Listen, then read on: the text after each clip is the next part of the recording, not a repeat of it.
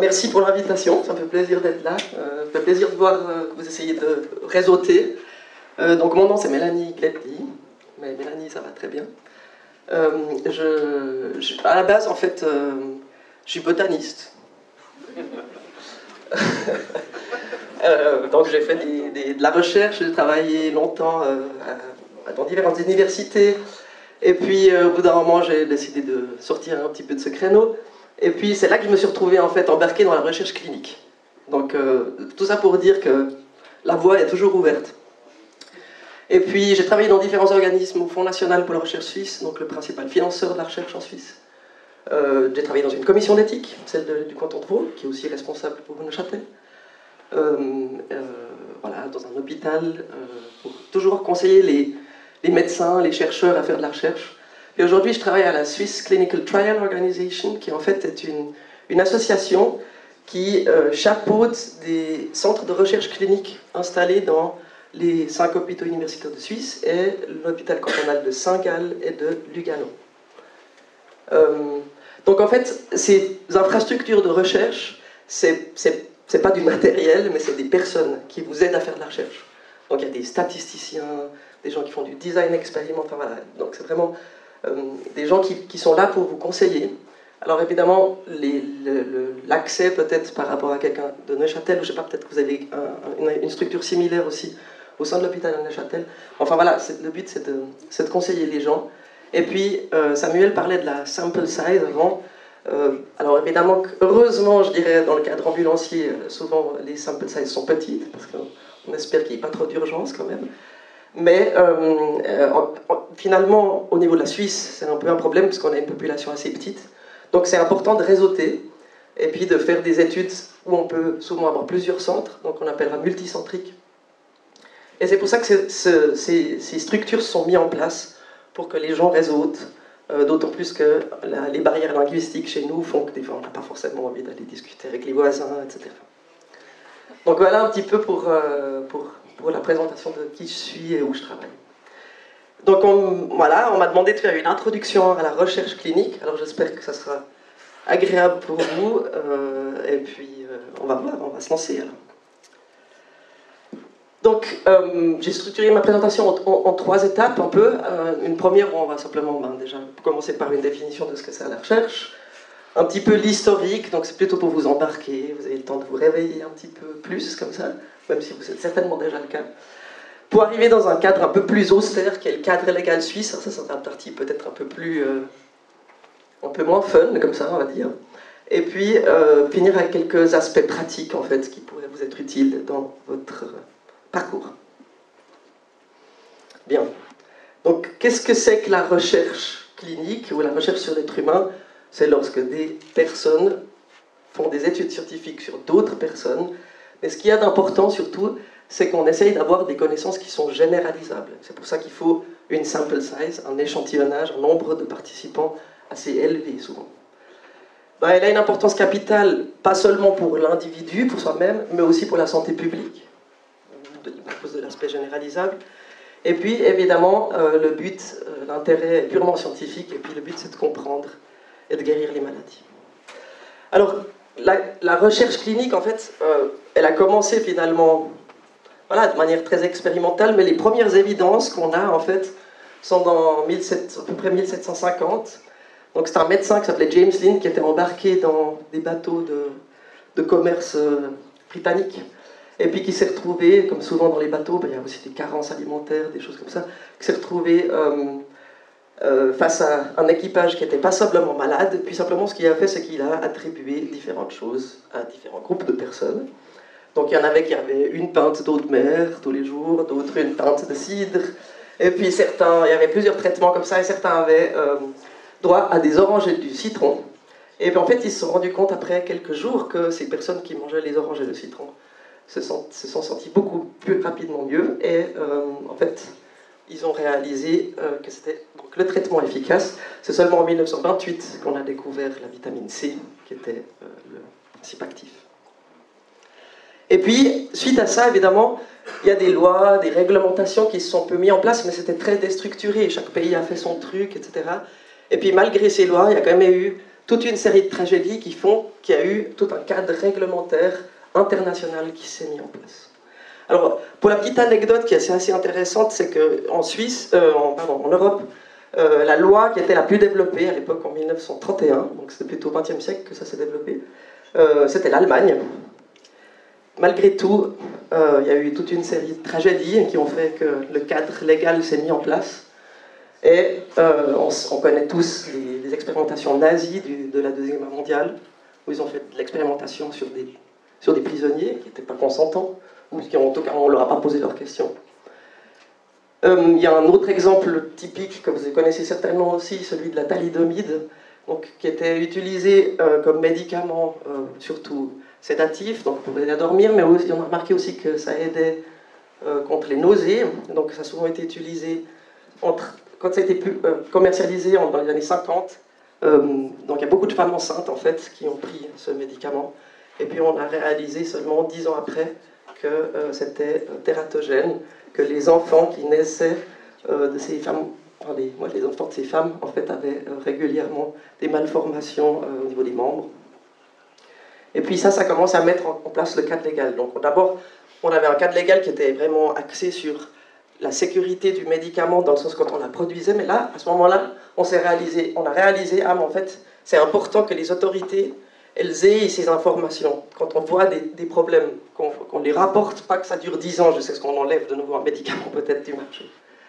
Aujourd'hui, c'est intéressant, la thalidomide est quand même utilisée pour traiter certains cancers.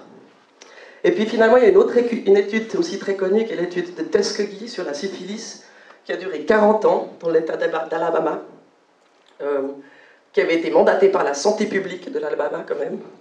Et ils ont, euh, ils ont en fait échantillonné ou euh, observé 339 euh, Afro-Américains qui avaient la syphilis. Mais simplement, leur but, c'était de comprendre le développement naturel de cette maladie. Donc, non seulement les personnes n'ont pas consenti, en plus de ça, ils n'étaient pas au courant de leur maladie.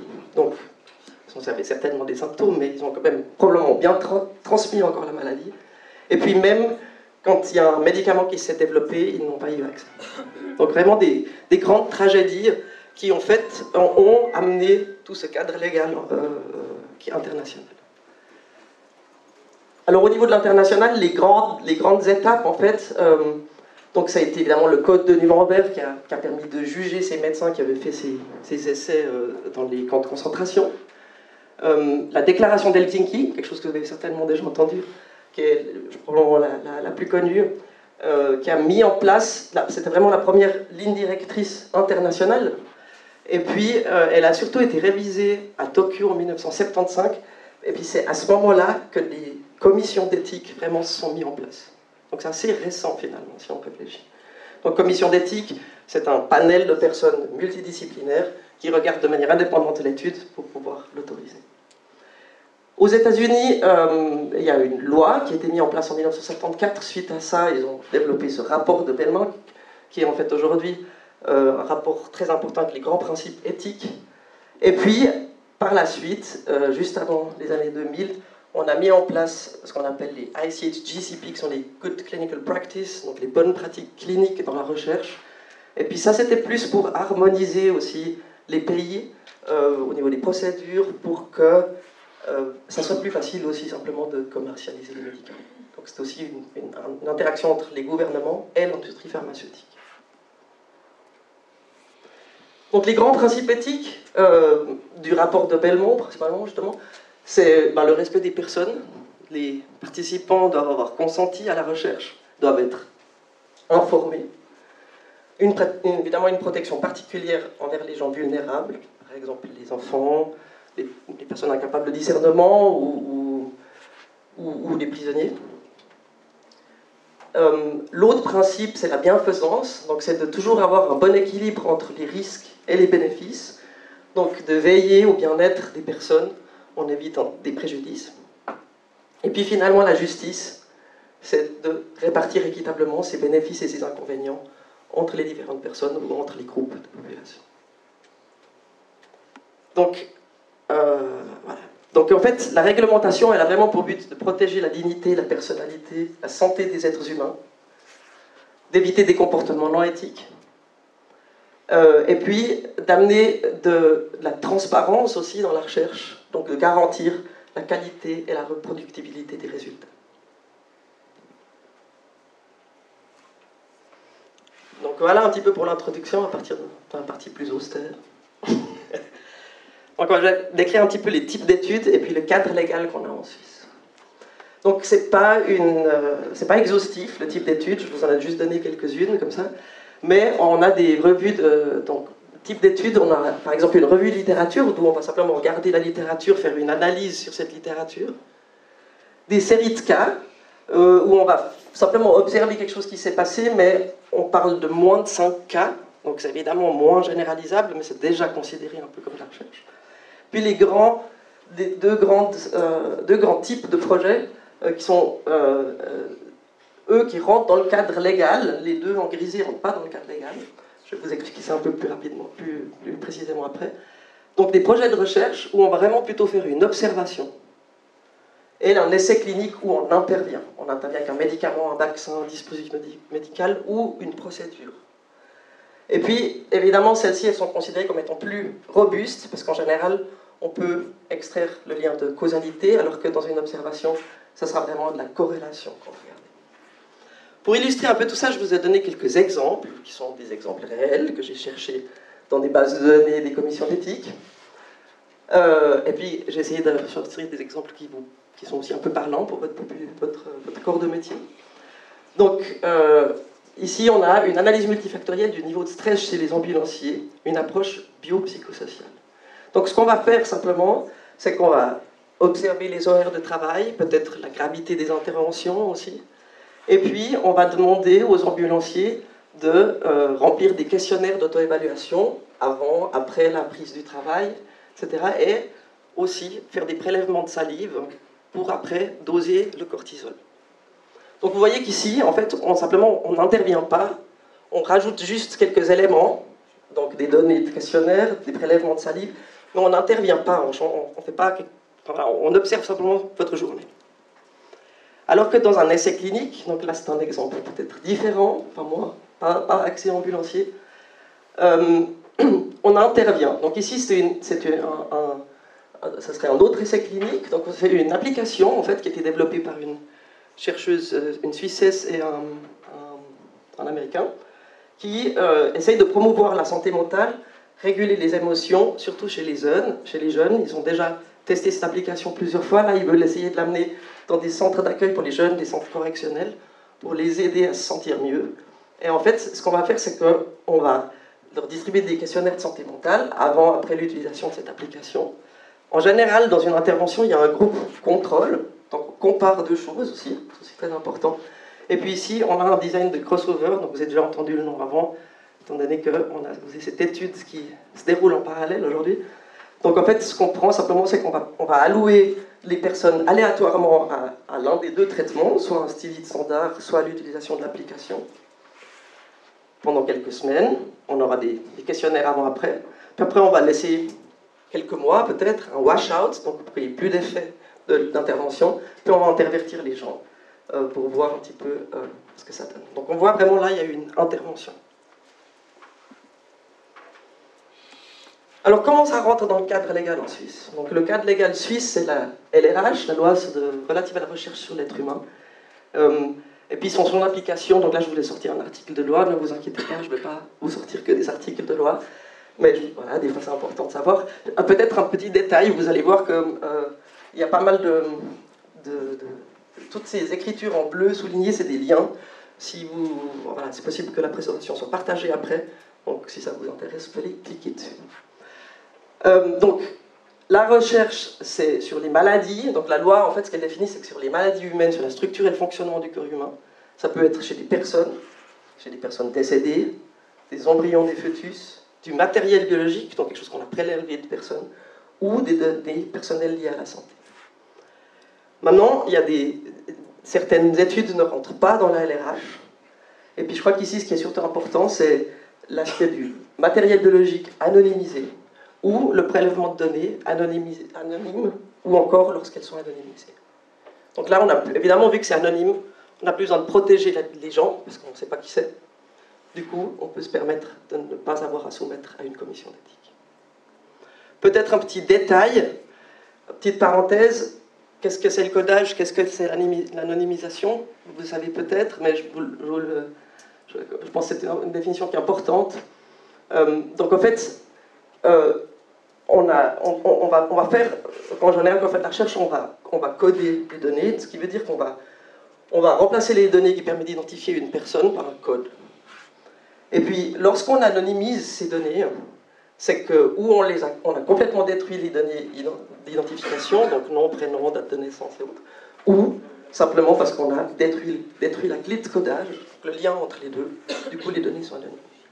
Mais ce qu'il faut savoir, c'est que même si vous collaborez, par exemple, avec, avec une autre équipe dans un autre hôpital, eh ben, si eux, ils, détiennent encore la clé de codage, même si vous, vous n'avez pas accès aux données identifiables, ça reste des données codées. Ok, donc la loi relative sur la recherche euh, euh, sur l'être humain, évidemment, elle est plus complexe que juste la loi. Il y a des ordonnances qui sont associées. Je ne vais pas rentrer dans le détail, mais je, voulais quand même vous donner un peu ces, quelques exemples. Et donc, il y a deux ordonnances qui gèrent ce qui est essai clinique, donc des interventions, et il y a une ordonnance qui gère ce qu'on appelle un projet de recherche, où on observe principalement. Il existe encore une ordonnance qui règle l'organisation de la recherche, surtout l'organisation des comités d'éthique, comment ils sont composés, comment ils fonctionnent, quelles sont leurs procédures, les délais, etc. etc. Donc, donc ici, je vous disais, cette ordonnance, elle va parler des projets où on fait des observations, où, on va, où lorsqu'on réutilise des données, il y a beaucoup de projets en, Suisse qui se font comme ça. Il faut savoir que ça, c'est à peu près 80% des études en Suisse. Et 20% des études, donc tout domaine confondu, médical évidemment, euh, euh, ont, sont, attrait à ces ordonnances euh, cliniques et puis, depuis l'année passée, l'ordonnance sur les dispositifs médicaux, elle a été sortie du cadre euh, légal de l'eau clean, euh, parce qu'il y a eu des révisions en Europe, puis on a suivi le mouvement simplement. Et puis, l'ordonnance sur les essais cliniques, euh, elle, elle, traite de médicaments, de, transport standardisé, thérapie mais aussi de autres essais cliniques. Quand on dit autres essais cliniques, en général, on teste une procédure. Ok? Alors, ce qu'il faut savoir aussi, c'est qu'il y a des catégories de risques dans ces, différents types de projets. De nouveau, je ne vais pas rentrer dans le détail, je vous ai mis les liens si ça vous intéresse. Mais ce qui est important de savoir, c'est que les catégories de risques d'un projet, elles vont vous dire quel type d'autorisation vous avez besoin et quel organe vous avez besoin d'aller consulter. Un petit exemple, pour les projets de recherche où on observe, ou les autres essais cliniques, qui sont probablement le type de projet que vous allez faire dans votre euh, cadre, votre milieu. En fait, il y a deux catégories de risques. Risques minimaux, donc c'est prise de sang, prise de données, etc. Et les risques plus que minimaux, c'est quand on va prélever, peut-être faire une, biopsie musculaire, quelque chose d'un tout petit peu un peu plus invasif. De nouveau, quelques exemples plus ou moins parlant euh, pour votre corps de métier. Euh, un, projet de recherche ici, ce serait par exemple la santé des muscles dans le diabète et dans le vieillissement. Donc on va simplement observer des gens, euh, différentes cohortes d'âge, prélever, faire des biopsies musculaires, et puis analyser tout ça, évidemment lié aux données de santé. Un exemple de réutilisation de données, la question est ici, est-ce que les fluctuations du personnel ambulancier influencent-elles la morbidité des, patients? Donc là, évidemment, on va croiser les données de santé des patients et les données de horaire de travail, euh, euh, voilà, est-ce que c'est des gens très expérimentés ou pas, etc. Et puis ici, un, exemple d'autre essai clinique, une, une, évaluation prospective du rôle de l'IRM dans un bilan préopératoire de cancer de l'œsophage. On peut Évidemment, on voit IRM, on se dit, ah, c'est peut-être plutôt un dispositif médical, mais ici, on ne va pas étudier l'IRM en lui-même, on, va étudier, son utilisation. Donc, c'est une procédure qu'on regarde.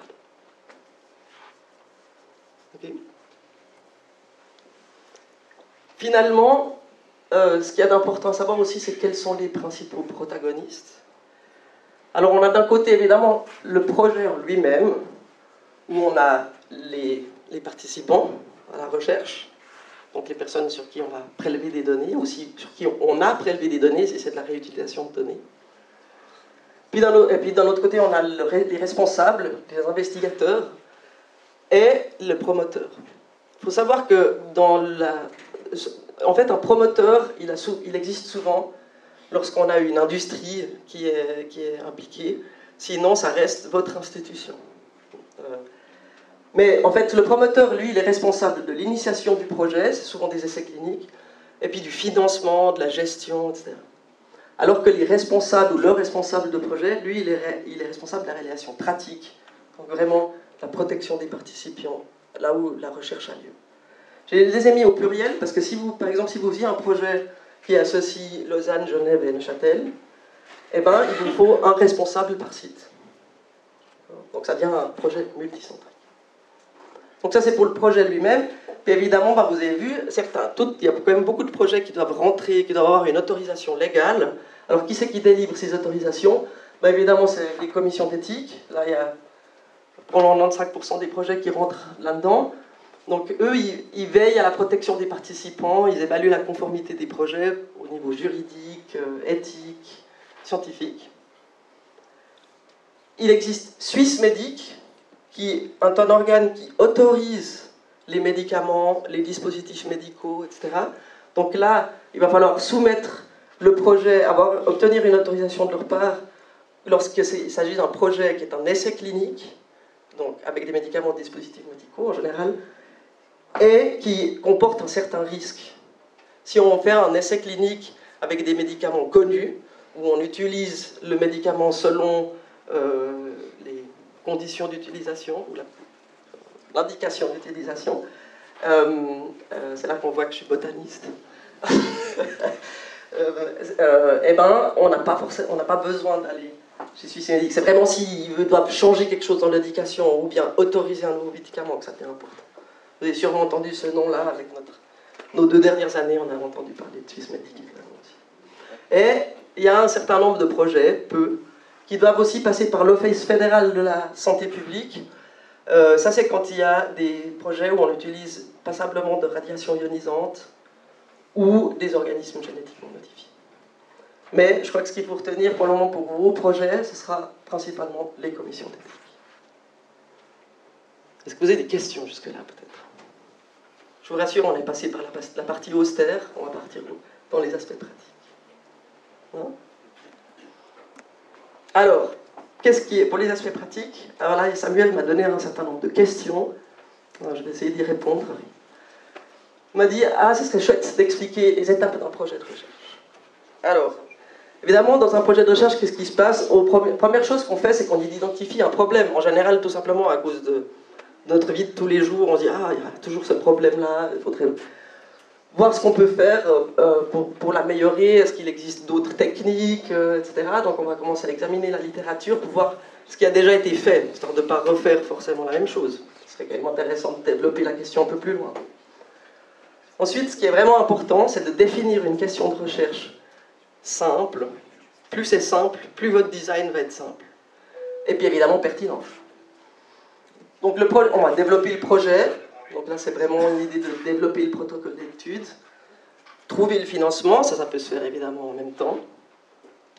Obtenir des autorisations si on en a besoin. Et puis après, une fois qu'on a ça, on a le feu vert pour faire notre projet. Donc on initie le projet, on collecte les données, on analyse les données, on les archive et on publie les résultats. Donc, je crois que vraiment l'étape qui est importante, qu'on a des fois tendance à minimiser, c'est définir cette question de recherche, planifier, planifier, développer le projet, c'est vraiment le truc le plus important. Donc ça vaut la peine de prendre du temps pour, pour, pour créer un, bon projet. Vous avez entendu, avant ils ont passé un magnifique été où ils étaient très chauds à travailler pour l'étude d'aujourd'hui. Je pense, que, je pense que ça va amener des résultats. Ok, et donc planifier le protocole d'étude, c'est en quelque sorte préciser la question de recherche et puis mieux la définir. Donc, on va se poser la question quel est l'objectif principal? Est-ce qu'il y a des objectifs secondaires? Formuler une bonne hypothèse de travail, et puis en lien, mettre un design expérimental, préciser la population étudiée, donc les critères d'exclusion aussi, est-ce qu'on va prendre toutes les personnes qu'on croise, est-ce qu'on prend que les hommes, que les femmes, que les enfants, que... Voilà, ou est-ce qu'il y a des pathologies qu'il faut absolument exclure dans cette procédure, parce que sinon, on risque d'entraîner quelque chose de grave pour la personne. Donc les critères d'inclusion d'exclusion et le nombre de participants, donc ça c'est cette idée de sample size qui est vraiment très importante, et puis qui va dépendre beaucoup du design de l'étude et des tests statistiques qu'on va faire. Donc c'est important de réfléchir à tout ça en même temps. Ce qui est important, évidemment, c'est de bien définir les principales variables qu'on va mesurer, donc c'est ces outcomes, et puis des potentielles variables confondantes qui pourraient biaiser nos résultats. Donc finalement, planifier le protocole d'étude, c'est assurer la faisabilité du projet. Et puis ça, c'est vraiment quelque chose d'important si vous voulez publier des choses qui sont chouettes, lues, euh, référencées, réutilisées, etc. Et puis quand vous faites ça, n'hésitez pas à discuter avec vos collègues. Euh, consulter des infrastructures de soutien de la recherche qui existeraient dans les différents hôpitaux. Et aussi, selon comment, parfois aussi consulter les patients. Parce qu'aujourd'hui, il y a beaucoup d'initiatives. Je sais qu'en Angleterre, euh, euh, euh, Patient and Public Involvement, c'est quelque chose qui est très développé. En Suisse, c'est quelque chose qu'on est en train de développer, principalement notre organisation aussi. Donc c'est l'implication des patients et du public dans les projets de recherche. Donc pas en tant que participant à la recherche qui teste les procédures, mais en tant que consultant. Euh, parce que, en fait, des fois, surtout par exemple si on fait un projet où on va peut-être analyser, la qualité de vie d'une personne à plus ou moins long terme après une intervention, on va, nous, en tant que professionnels, se dire Ah, ça c'est vraiment le, paramètre qu'il faudrait que je mesure. Puis finalement, pour un patient, peut-être que ce ne sera pas si important que ça. Lui, il trouvera qu'il y a une chose, une, autre, chose qui est différente, qui serait beaucoup plus importante pour lui à mesurer, qui est beaucoup plus importante pour sa qualité à lui ou à elle. Donc, euh, donc des fois, ça vaut la peine aussi d'inclure les patients. C'est vraiment quelque chose qui est en train de se mettre en place, des initiatives possibles que d'ici 10-15 ans, ça devienne même une obligation. Euh, ensuite, quand on a bien défini le protocole de recherche, etc., on va se poser la question, est-ce que, en général, ça arrive déjà quand on le définit, mais la question se pose, est-ce que le projet de recherche s'applique à la loi sur la recherche sur l'être humain? C'est donc ce que vos collègues ont fait pour l'étude qui va se dérouler aujourd'hui. Euh, alors, une recherche, elle n'est pas régie par la LRH lorsque les données sont collectées de façon anonyme ou anonymisées. Sachez que anonymiser les données, c'est quand même hyper difficile aujourd'hui, sachant qu'on a des bases de données partout et qu'on peut tout craquer. Donc euh, voilà, ces données anonymisées, ça existe assez rarement quand même comme type de projet. Euh, l'important, c'est que les connaissances soient généralisables. Donc, c'est pour ça que ces études de cas de moins de 5 cas ne rentrent pas dans la LRH. Et puis aussi, sachez que les études de qualité ne rentrent pas dans la LRH. Donc, si c'est pour tester la qualité de, soins ou des choses comme ça, ça ne rentre pas dans la LRH. Mais évidemment, la protection des patients reste importante. Et euh, euh, donc, le consentement des participants est important. Et puis, évidemment, la protection des données, la loi sur la protection des données s'applique. Et puis, si vous avez un doute, puis vous ne savez pas si votre étude rentre dans le cadre de, la loi ou pas, eh ben, vous pouvez toujours contacter la commission d'éthique, une des commissions d'éthique. Ils ont un portail sur lequel il faut soumettre les projets. Et on peut demander une clarification of responsibility pour savoir si votre projet rentre dans le cadre de, la loi ou pas. Euh, c'est quelque chose qu'on peut faire de toute façon, qui peut être utile, parce que quand on publie en général, les manuscrits, euh, les, éditeurs demandent une preuve qu'on a consulté une commission d'éthique. Et puis, les projets qui rentrent dans le cadre de la loi, euh, ben, qu'est-ce qu'il faut quand on, soumet un projet? Alors évidemment, ça dépend de la, du type de projet, comme je vous ai expliqué avant. Euh, mais ce qui est important, évidemment, c'est le protocole d'étude, très détaillé, les CV des, investigateurs ou de l'investigateur, le formulaire d'information de consentement, truc hyper important, vous avez vu les principes éthiques, c'était vraiment protection des patients, ils doivent être informés, etc. Et puis si c'est un projet multicentrique, ben, il faudra plusieurs investigateurs, mais aussi peut-être des contrats de transfert de données, de transfert d'échantillons, etc. Puis plus le projet devient complexe, plus il faut, il faut fournir des, des, preuves, des, des documents. Encore, peut-être, information et consentement, comme je vous disais, c'est vraiment important. C'est un document que la commission d'éthique va regarder de manière très précise. Elle va sûrement comment vous faire des suggestions aussi. Le but, c'est vraiment que ça soit compréhensible pour les gens. Des fois, on a tendance à utiliser un jargon beaucoup trop technique. Mais ils doivent être informés, les patients doivent être informés, ou les participants doivent être informés du but, de la durée, du déroulement du projet, des risques, des bénéfices, de toutes les mesures qui sont destinées à la protection des données, euh, du financement du projet, parce que peut-être qu'un participant n'a pas envie de participer à une étude qui est financée par une industrie pharmaceutique, tout simplement, il a le droit de dire non. Puis des droits des participants, le droit de refuser aussi, de révoquer son consentement, euh, de recevoir des informations et d'être au courant des résultats aussi liés à sa santé. Et puis ce qui est important, c'est qu'il faut prévoir un délai de réflexion qui évidemment dépend de la, la catégorie de risque du projet. Il existe différentes formes de consentement. Euh, évidemment, pour protéger ces populations vulnérables, donc sur les personnes incapables de discernement, enfants, adolescents, etc., il y, a, des procédures précises pour les cas d'urgence, ce sont peut-être quelque chose qui sont importants pour vous.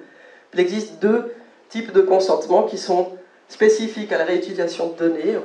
D'une part, le consentement général, qui est en fait une sorte de consentement où les patients, quand ils arrivent à l'hôpital, donnent une sorte de OK, vous pouvez utiliser mes données pour la recherche quelque chose qui est pratiqué dans tous les hôpitaux, beaucoup d'hôpitaux universitaires, enfin tous les hôpitaux universitaires et pas mal d'hôpitaux cantonaux aujourd'hui. Puis le défaut de consentement, c'est qu'on n'a pas besoin de consentement, mais ça c'est des cas particuliers quand on étudie des populations où les personnes sont décédées, on ne va pas contacter les proches pour réanimer toute l'histoire, etc. Donc euh, il existe des exceptions pour les consentements. Et puis finalement, euh, est-ce que vous pouvez polieter un projet en Suisse? C'est aussi une question qui a été posée. Donc de nouveau, je vous ai mis des articles de loi, un petit peu, enfin pas complet, mais euh, euh, dans l'ensemble, euh, moi je dirais oui, pas tous les types de projets, mais ce qui est important, c'est d'exercer la profession, d'avoir des connaissances de la recherche, donc de cadre légal, et donc justifier de cette formation. Donc a priori, il n'y a pas de raison que vous, en tant qu'ambulancier, ne pouvez pas être investigateur principal, évidemment qu'il faut montrer qu'on a, fait, qu'on a déjà une certaine expérience dans la recherche. Il existe toutefois, lorsqu'on fait des, des, essais cliniques avec des médicaments, là la loi elle définit que ça doit être un médecin. Mais sinon, il n'y a pas d'obligation.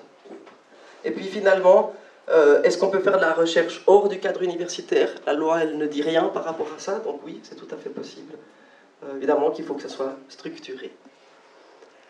Je vous ai mis toute une série de liens. Peut-être qu'il y a un truc qui est important encore là-dedans.